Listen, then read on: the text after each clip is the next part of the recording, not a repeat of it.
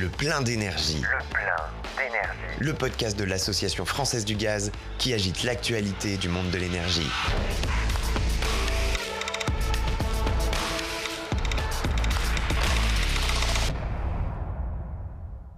Bonjour à toutes, bonjour à tous. Bienvenue dans le plein d'énergie. Aujourd'hui, dans ce quatrième épisode, je vous emmène à la découverte de la méthanisation agricole, ses enjeux, son acceptabilité et son impact sur le quotidien des agriculteurs. La France est le premier producteur agricole de l'Union européenne. Notre ferme France compte plus de 400 000 agriculteurs exploitants et recouvre plus de la moitié du territoire hexagonal. Notre agriculture est pourtant aujourd'hui confrontée à de multiples défis. Moins de jeunes qui s'installent, pénibilité, pression économique, guerre des prix, contraintes normatives et demeure de plus en plus exposée aux aléas climatiques. Des difficultés qui appellent le secteur à entamer une transition. Bien sûr, la vocation première de l'agriculture sera toujours l'alimentation. Mais la production d'énergie peut-elle être pour l'agriculteur un moyen de pérenniser leur exploitation, d'améliorer leurs conditions de vie et de diminuer leur impact carbone? Pour nous aider aujourd'hui à répondre à cette question, nous avons autour de cette table Alice Lostis, directrice du Centre technique national du biogaz et de la méthanisation. Bonjour. Bonjour. Philippe Collin, agriculteur en polyculture élevage en Haute-Marne, méthaniseur et exploitant d'une station de biogaz carburant. Bonjour. Bonjour. Et Bernard Loup, président du collectif Val d'Oise Environnement, qui regroupe une vingtaine d'associations de protection de la nature et d'aménagement du territoire, affiliées au réseau France Nature Environnement Île-de-France. Bonjour. Philippe Collin, finalement, quel bénéfice y a-t-il aujourd'hui à produire de l'énergie pour un agriculteur à l'échelle de son exploitation et plus largement à l'échelle du territoire? Alors la première chose, c'est une diversification, c'est-à-dire c'est un complément de, de revenus sur une sur une exploitation, puisqu'on dispose déjà de matières euh, avec les élevages euh, ou, de déchets euh, proches des exploitations. Donc ça emmène une vision un petit peu différente de de l'agriculture comme simplement productrice de, de denrées alimentaires, parce qu'on retrouve des autonomies avec certaines externalités, la production digesta, la production de de biométhane pour le carburant, d'autres externalités hein, comme la chaleur. Euh, donc il y a plein de compléments euh, liés à la méthanisation qui peuvent venir euh, compléter le fonctionnement d'une exploitation. Bernard Loup, les agriculteurs cherchent aujourd'hui à renouveler leurs pratiques et à dégager également davantage de revenus de leurs activités. Est-ce que vous comprenez que la production de biogaz soit un levier qu'ils veuillent actionner? Je parle du Val d'Oise, une région agricole céréalière je pensais que la méthanisation pouvait avoir un intérêt au niveau des régions d'élevage, mais je le pense de moins en moins, et en tout cas au niveau des régions céréalières, c'est une totale aberration. Il n'y a pas, et on nous parle continuellement de déchets agricoles, il n'y a pas en zone céréalière de déchets agricoles qui justifient la méthanisation. Et au contraire, dans le Val d'Oise, on a une exploitation agricole de 300 hectares, l'exploitation céréalière qui s'est transformée en bio, et qui, pour des raisons de culture biologique, a réintroduit de l'élevage pour avoir du fumier directement au sol pour amender le sol. Certainement pas pour faire de la méthanisation. Donc c'est une aberration et ce ne sont pas des déchets qui sont méthanisés. Les projets, pour l'instant, n'ont aucun méthaniseur agricole dans le Val d'Oise et on va s'employer à ce qu'il n'y en ait pas. Et ce ne sont pas des déchets, ce sont des cultures. Des cultures sur des sols. Et on pourra voir plus en détail que, y compris pour le soin du sol, faire des cultures agricoles pour les méthaniser, avec le digestat qui retourne effectivement au sol, mais c'est un épuisement au niveau du carbone du sol. Donc ça n'a aucun intérêt et c'est même contraire à une bonne pratique agricole. Et si on veut nourrir notre planète, c'est plus vers une agriculture paysanne qu'il faut aller qu'une agriculture industrielle. Et la méthanisation, ce n'est pas de l'agriculture, c'est un changement de métier ils se transforment en industriels et ce ne sont plus des agriculteurs. Voilà, très rapidement, de façon générale, euh, je pourrais rentrer un peu plus en détail sur la question de l'élevage, mais le Val d'Oise n'est pas, pas un territoire d'élevage. Juste, Philippe, est-ce que vous voulez réagir? Vous êtes agriculteur méthaniseur. Est-ce que pour vous, euh, la méthanisation est incompatible avec le métier d'agriculteur? Non, pas du tout. Donc forcément, je dois réagir euh, sur des propos comme ça. Alors en fait, la réaction que j'ai, c'est qu'aujourd'hui, l'agriculture en France, on, est un des rares pays d'Europe à avoir une agriculture aussi diversifiée. Donc, euh, il y a des régions d'élevage, il y a des régions de montagne, il y a des régions céréalières, il y a des régions de, l'arboriculture, il y a des régions avec du maraîchage. Donc, euh, aujourd'hui, la France, elle a un paysage très diversifié. C'est-à-dire que celui qui pense que la méthanisation, c'est un modèle unique agricole, c'est une aberration. L'agriculture, il faut savoir qu'elle produit tout ce qui rentre dans une méthanisation et l'agriculture, elle reprend tout ce qui s'épand d'une méthanisation. Elle reprend tous les déchets d'une méthanisation. Donc l'agriculture, elle ne peut pas se dissocier d'une unité de méthanisation. Elle s'intègre dans des cycles. Alors on peut avoir des méthanisations euh, plus industrielles euh, qui sont liées euh, à des stations d'épuration, des, des, des agro-industries. Après, dire qu'il n'y a pas de déchets dans une région, c'est complètement occulter la partie agronomique. dans une région céréalière, on produit des céréales, on produit des betteraves, on produit des pommes de terre, on produit toutes les cultures qu'il peut y avoir sur, euh, sur les surfaces françaises. Là, elles sont transformées par une agro-industrie. Ces agro-industriels-là génèrent des déchets et ces déchets-là peuvent aller en méthanisation. Il y en a une grosse partie qui va en alimentation du bétail et là-dessus, il euh, faut, faut, veiller à ce qu'il n'y ait pas de, de conflit d'usage entre les filières. Ensuite, dans les régions d'élevage, ben forcément, il y a des déchets qui viennent des effluents d'élevage. Alors plus ou moins, hein, parce qu'il y a des régions où, l'élevage se fait à l'herbe, il y a d'autres régions où l'élevage est, est, plus intensif, mais parce que parce que c'est les filières qui enfin, qui sont obligées de produire de cette façon-là pour avoir une une alimentation et une autonomie au niveau de l'Europe. Je parle pas de la France, je parle au niveau de l'Europe. Donc ça, ça contraint forcément certaines certains systèmes différents. Donc faut bien quand même prendre en compte que la méthanisation, elle s'intègre dans un cycle. Donc, euh, toutes les fermes peuvent y trouver un intérêt à partir du moment où elle s'intègre bien dans un, processus de, de méthanisation adapté euh, à l'échelle de la ferme et à l'échelle du territoire. Alice Lostis, cette filière de la, de la méthanisation, c'est aussi finalement la possibilité pour la France de produire une énergie souveraine? En effet, puisque le biogaz est une énergie qui est produite localement, donc euh, comme on le voit euh, à l'échelle notamment euh, agricole, mais aussi sur des unités plus industrielles, ça permet de compenser, comme on parle de souveraine, d'éviter des imports d'énergie extérieure, notamment fossile, le gaz fossile, puisque le biométhane le remplace. Ça permet aussi de produire des engrais, puisque le digesta a des propriétés fertilisantes et amendantes, et que la principale différence se situe notamment au niveau de l'azote, qui est en partie minéralisé pendant le processus de méthanisation, et ce qui permet aux agriculteurs qui euh, épandent ce digesta sur leurs terres de réduire le recours aux engrais azotés, qui sont eux-mêmes produits de façon conventionnelle à partir de gaz naturel. Donc euh, on gagne sur deux tableaux, on substitue à la fois au niveau de l'énergie et au niveau des engrais, ce qui permet in fine de réduire les émissions de gaz à effet de serre de l'agriculture par différents euh, leviers. Et justement, cette question de la méthanisation agricole, finalement, elle se développe de plus en plus dans la société. Les gens se questionnent beaucoup. Et on a profité du Salon international de l'agriculture pour aller à la rencontre des acteurs du monde agricole, mais aussi du grand public, et pour leur demander si la production d'énergie était compatible avec le métier d'agriculteur. On écoute leur réaction. J'aimerais savoir si euh, les agriculteurs sont voués à devenir des producteurs d'énergie. On va produire du gaz pour faire, la, la, pour faire concurrence à la Russie. Non, non, sérieusement. Euh... Sérieusement, c'est un, vrai sujet. On réclame un moratoire contre la méthanisation, enfin contre, pour, et contre la méthanisation. C'est-à-dire que la manière dont c'est en train de se faire, ça ne nous plaît pas du tout. C'est évidemment euh, un, nouveau champ. Partout, c'est en tout cas euh, une solution pour euh, rendre l'agriculture plus performante, plus cohérente, plus pertinente et plus durable je trouve que c'est bien. Pour que l'activité de production d'énergie puisse rester acceptable aux yeux de la société et pour qu'ils conservent vraiment leur métier d'agriculteur et la science qui est associée, il faut qu que cette part euh, de métier euh, dédié à l'agriculture reste en principal et que le métier euh, de production de, lié à l'énergie reste quelque chose qui vienne euh, en ajustement et en complément à l'origine, euh, méthaniser, ça semble être une très bonne idée. Profiter de, de, de, des effluents d'élevage pour produire, pour produire de l'énergie, euh, très bien, pourquoi pas?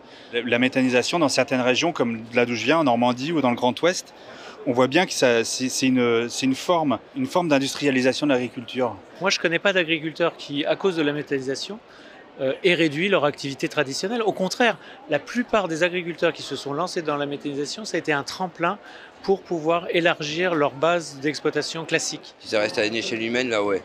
Après, quand ça devient vraiment un, un groupe où c'est vraiment pour faire de l'argent, de l'argent, de l'argent, moi non, je ne suis pas pour. quoi. C'est-à-dire qu'une méthanisation paysanne sur une ferme en autonomie, alors là, génial, aucun problème. Quand on regarde un petit peu les raisons pour lesquelles les agriculteurs s'engagent dans la méthanisation, euh, ils s'y engagent pour plusieurs raisons. Effectivement, la stabilisation de leurs revenus et le, fait d'avoir un revenu stable sur 15 ans est une des raisons qui peut être avancée.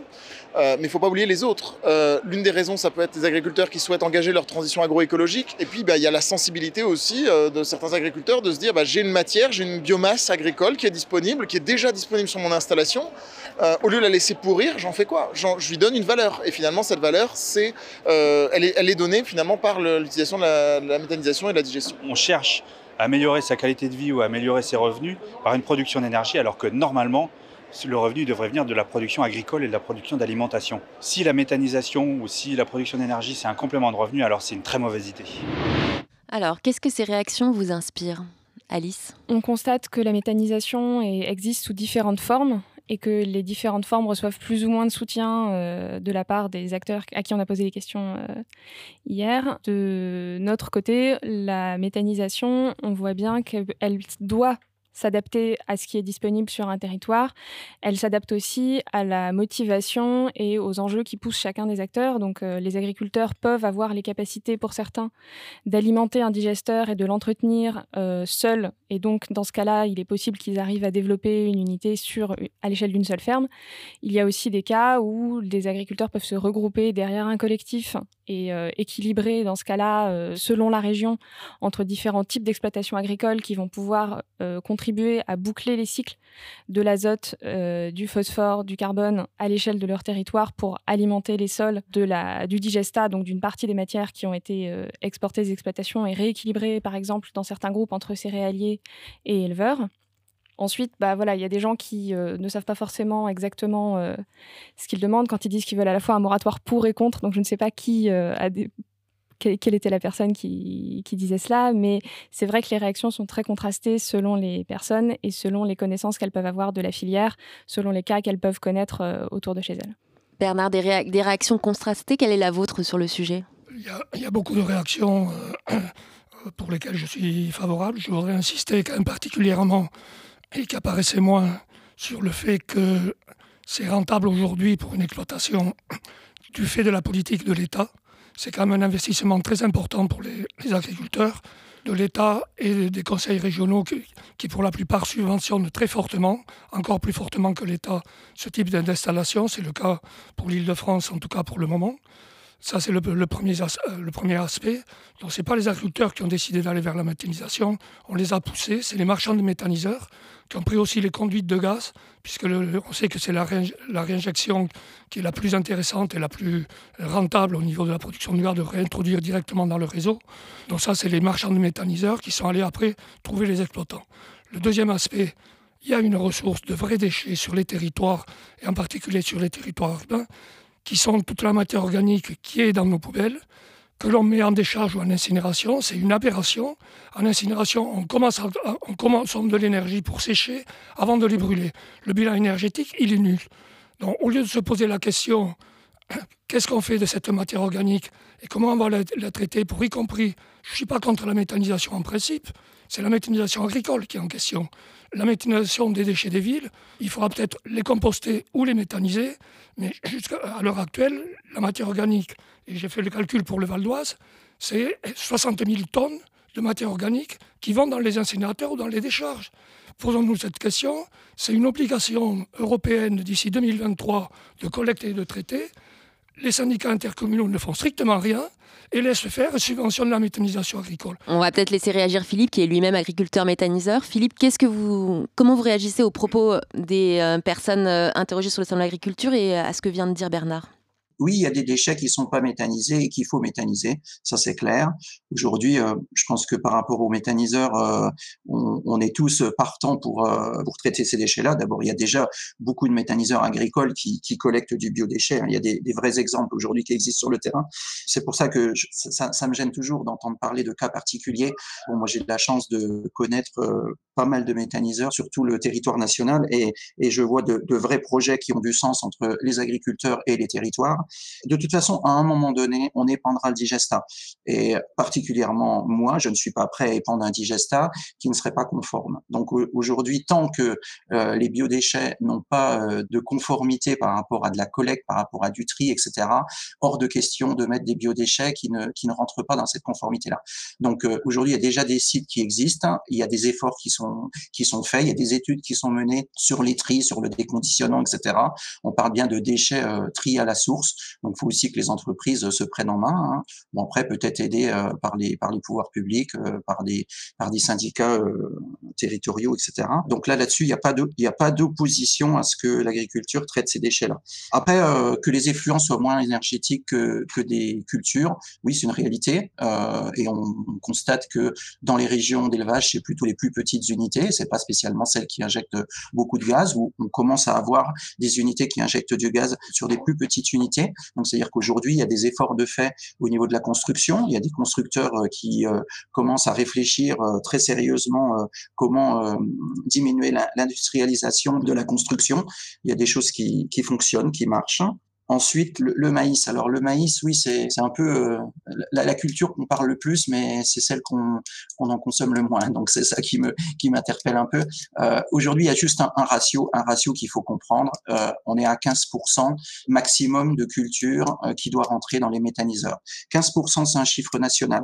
C'est comme si on disait 15%, c'est la vitesse moyenne tenir sur une route. Sauf que chaque exploitant ne doit pas dépasser 15%. À partir du moment où chaque unité ne doit pas dépasser 15%, la moyenne nationale ne pourra jamais atteindre 15%.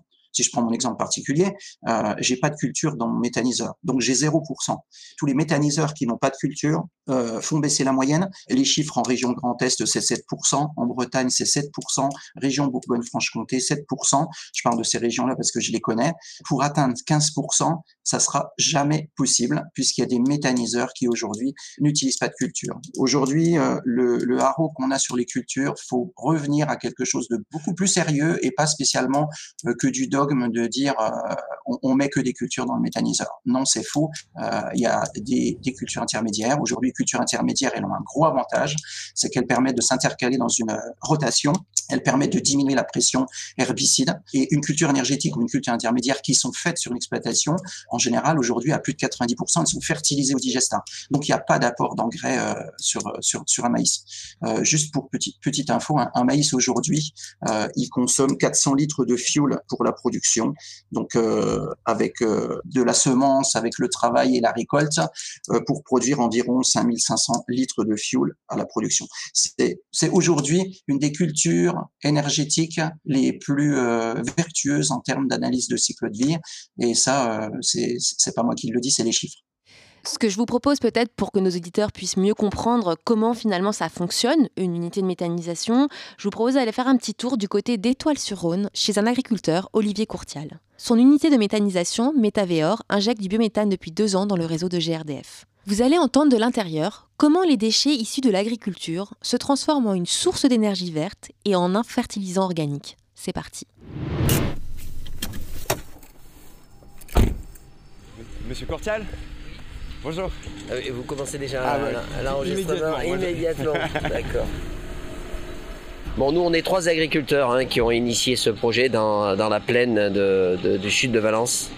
La méta, ça a été le, le résultat d'un diagnostic sur euh, nos exploitations avant tout. Hein. Toutes les métas euh, n'ont pas les mêmes finalités. Euh, on a regardé un petit peu les, nos dépendances, et notamment euh, sur les amendements hein, en engrais. N'ayant pas d'élevage, on n'a pas d'effluents d'élevage, on n'a pas euh, la possibilité de, gagner cette autonomie fertilisante, notamment en azote, pour faire pousser nos plantes. Et c'est là qu'on a commencé à réfléchir. On a réfléchi à éventuellement pouvoir gagner de l'autonomie. On fait quand même beaucoup de blé dur, pour l'alimentation humaine, pour faire des pâtes, des smoules. Et derrière, nous avons quand même des terres qui se libèrent au mois de juillet, début juillet, sur lesquelles on peut implanter des cultures comme du sorgho biomasse. Ces cultures intermédiaires, elles viennent nourrir donc les, les, les cuves qu'on voit en face de nous? C'est des cuves qu'on appelle des digesteurs. Bon, alors les, les digesteurs, c'est en vase clos, hein, c'est une grosse cocotte minute. On enferme des matières organiques sans air les matières euh, transitent d'une cuve à l'autre. On a trois cuves, deux qui produisent du gaz et la troisième qui sert de stock. Pour l'instant, on est à peu près à 12 000 tonnes d'entrée par an. Je pense qu'on va évoluer, mais on va plafonner dans, les, dans les trois prochaines années à 15 000 tonnes par an. Donc quand on introduit 15 000 tonnes, derrière il ressort, il ressort à peu près la même quantité. Il y a un système d'automates hein, qui maîtrise à heure constante les introductions euh, que nous on appelle repas.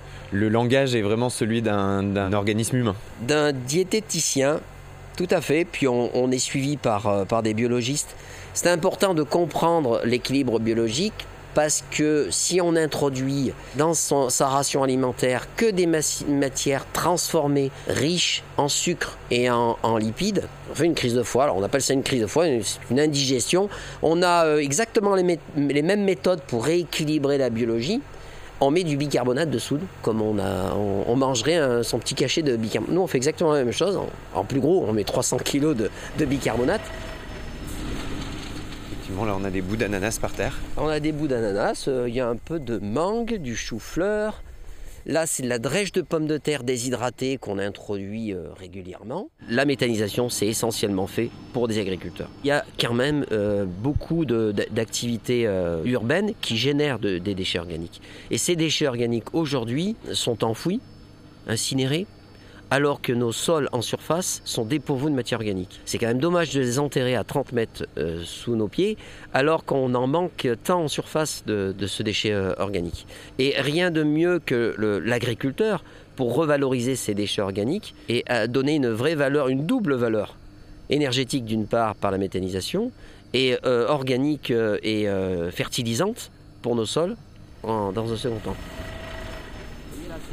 on sent déjà la fermentation de la lavande là. Vous sentez pas c'est la lavande Vous, quand vous allez à la boulangerie euh, dans votre commune et que vous parlez de, votre méthaniseur, euh, comment on l'accueille? Ah bah moi j'ai pas trop de, difficultés. Euh, j'ai bien un ou deux voisins qui s'est plaint l'été dernier de fruits qui nous arrivaient déjà dans un état pitoyable et j'y ai vite mis un terme. Il faut tenir un site propre, tout simplement. Caniveau d'eau de pluie. Hein ça va euh, dans, le, dans les, caniveaux qui vont, in fine, dans les conduites enterrées qui vont être introduits dans la méta.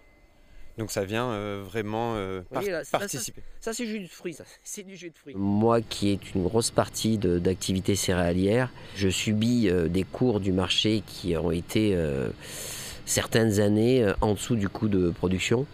Et ces dix prochaines années, on a une renouvellement, un renouvellement de génération qui ne se fera pas on aura des pertes d'exploitation. Et euh, on a quand même besoin de redonner une vigueur, y compris financière, dans toutes les filières confondues. C'est une valeur noble de, produire l'alimentaire. Il faut pour autant, avec tous les sacrifices qu'on fait, euh, il faut quand même que derrière il y ait une rémunération correcte des, euh, des exploitants. Alice, la méthanisation des biodéchets, c'est un service rendu au territoire Tout à fait, puisque comme l'ont déjà dit euh, Bernard et M. Courtial, perdre les matières organiques euh, qui sont actuellement produites dans les villes, c'est une aberration qui nous fait perdre effectivement de l'azote, du phosphore, du carbone, tandis que si on les valorise, notamment via la méthanisation, c'est une, double valorisation qu'on obtient, à la fois matière et énergie, euh, via le digesta et le biogaz. Et donc, euh, ça permet de traiter des déchets et d'obtenir des produits intéressants euh, et utiles pour l'agriculture et pour le reste de la société, puisque l'énergie sert à tous aujourd'hui, sur un territoire qui souvent va être euh, trop peu densément peuplé pour construire des unités de méthanisation de biodéchets dédiées. Aller simplement mettre en complément dans une exploitation agricole, ça permet aussi de renforcer le lien entre le monde urbain et le monde agricole. Mais comme le disait euh, Philippe Collin, il faut que ces biodéchets soient, proprement triés à la source. Et il y a souvent besoin d'ajouter un déconditionnement à l'entrée du site de méthanisation parce qu'il y a toujours un risque au niveau du tri qu'il y ait eu des erreurs. Selon les, les, endroits où on se situe, il y a des études qui ont été faites et qui montrent qu'il n'y en a pas tant que ça. Mais néanmoins, c'est un risque que ce soit pour des produits euh, inertes comme le verre ou des produits euh, qui risquent d'avoir des compositions un petit peu toxiques. C'est important d'avoir une, séparation avant d'entrer dans une phase de valorisation, que ce soit la méthanisation ou le compostage. Philippe, est-ce que vous vous retrouvez dans le témoignage euh, d'Olivier Courtial? Euh, Oui, une unité de méthanisation, elle doit bien se réfléchir en amont. Et c'est vraiment une réflexion où euh, qu'est-ce qu'on dispose comme denrée pour mettre dans le méthaniseur? Qu'est-ce qu'on peut en tirer en plus, en plus de l'énergie, parce que l'énergie, c'est un contrat un contrat d'achat, c'est ce qui fait la particularité, euh, l'unité de méthanisation euh, devient rentable sur une, sur une ferme. Mais c'est toutes les petites euh, externalités, j'insiste sur ce mot, c'est-à-dire c'est tout ce qu'on peut trouver en plus sur l'exploitation et, et, qui était souvent pas euh, le, le, sujet principal quand, on, quand on mène la réflexion d'une méthanisation. je veux dire, Métavéor, donc ils sont assez récents, mais pour prendre la comparaison, quand nous on a commencé, on ne pensait que valoriser et nos déchets et ensuite euh, vendre de l'électricité et puis ensuite c'est faisait un revenu. Mais en fait, il y a tellement d'autres aspects euh, qui font que on se connecte au territoire. Ça emmène une, une vision complètement différente du métier d'agriculteur. Après, euh, la vision différente, c'est pour moi la transition du métier d'agriculteur. Hein. Les agriculteurs, euh, c'est pas un métier figé. Hein. Un métier d'agriculteur, c'est un métier qui évolue et, la méthanisation, elle fait partie de, de, de ces évolutions elle fait prendre conscience que peut-être qu'il faut qu'on gagne en autonomie sur nos exploitations. Et l'autonomie, elle vient aussi euh, des, des aspects, euh, des liens avec le territoire. Ça, c'est vraiment, euh, c'est là-dessus que j'insiste. Bernard, est-ce que vous comprenez quand l'agriculteur dit ça, la méthanisation, ça permet aussi de diversifier mes revenus, c'est une source de sécurité qui, qui apporte aussi de la diversification dans mes activités? Je comprends très bien le raisonnement des agriculteurs qui gèrent leur exploitation de façon individuelle et qui est encouragé malheureusement par la politique de l'État mais ce n'est pas une solution. Je rappelle, et ça a été dit, que quand même le but premier de l'agriculture, c'est de produire notre, notre alimentation. Il est anormal que les agriculteurs ne puissent pas vivre, mais ça c'est toute l'historique de la grande distribution et de, toujours manger pour moins cher, de mauvaise qualité qui fait des obèses. Euh, il faudra accepter un jour ou l'autre de payer la nourriture de qualité au prix qu'elle demande pour être produite. Et pas produite sur le marché mondial, mais produite sur le marché local, au prix de la main-d'œuvre locale. Et les agriculteurs, ils doivent vivre comme nous tous. Et ils sont euh, ne pas être contraints de faire des 60 heures, 70 heures par semaine. Donc il y a tout un problème à repenser au niveau de l'agriculture. Je ne pense pas que la méthanisation aille dans ce sens-là. Et je voudrais quand même euh, que pour le sol, ce n'est pas euh, une bonne solution. Et je pense qu'il y a plusieurs, je ne vais pas développer, mais il y a plusieurs agronomes, experts qui expliquent que c'est à terme, ça, va être l'appauvrissement des sols et pas du tout l'amélioration, euh, parce que la méthanisation consomme du carbone et donc ce carbone, il ne retourne pas au sol. Et ce que je voudrais dire aussi au niveau aménagement du territoire, un méthaniseur, c'est quand même 4 à 5 hectares d'urbanisation dans des espaces agricoles non constructibles. On parle de zéro artificialisation des sols et on encourage l'agriculture, sous prétexte d'activité agricole, d'artificialiser les sols. Et je crains fort que quand les méthaniseurs ne seront pas subventionnés, on en fasse des zones d'activité dans des espaces agricoles qui n'auront pas été prévus pour être urbanisés. Donc il y a aussi une contradiction avec le zéro artificialisation dont tout le monde parle, et c'est l'agriculture elle-même Alors, ce que je vous propose dans le prolongement de cette discussion et de ce que vient de dire Bernard, c'est justement de s'intéresser aux impacts environnementaux de la méthanisation. Une étude récente de l'Institut de recherche pour l'agriculture, l'alimentation et l'environnement, basée sur une analyse de cycle de vie, estime que les impacts environnementaux de la méthanisation agricole sont majoritairement bénéfiques ou neutres pour l'environnement. Alice, pourquoi il est important finalement de s'appuyer sur des bases scientifiques pour un peu dépassionner ce débat autour de la méthanisation? Parce qu'il y a des deux côtés, dans le débat, il y a des gens qui s'appuient sur des dires de scientifiques, mais la science fonctionne avec une certaine méthode, et notamment à travers des publications scientifiques qui sont relues par leurs pairs.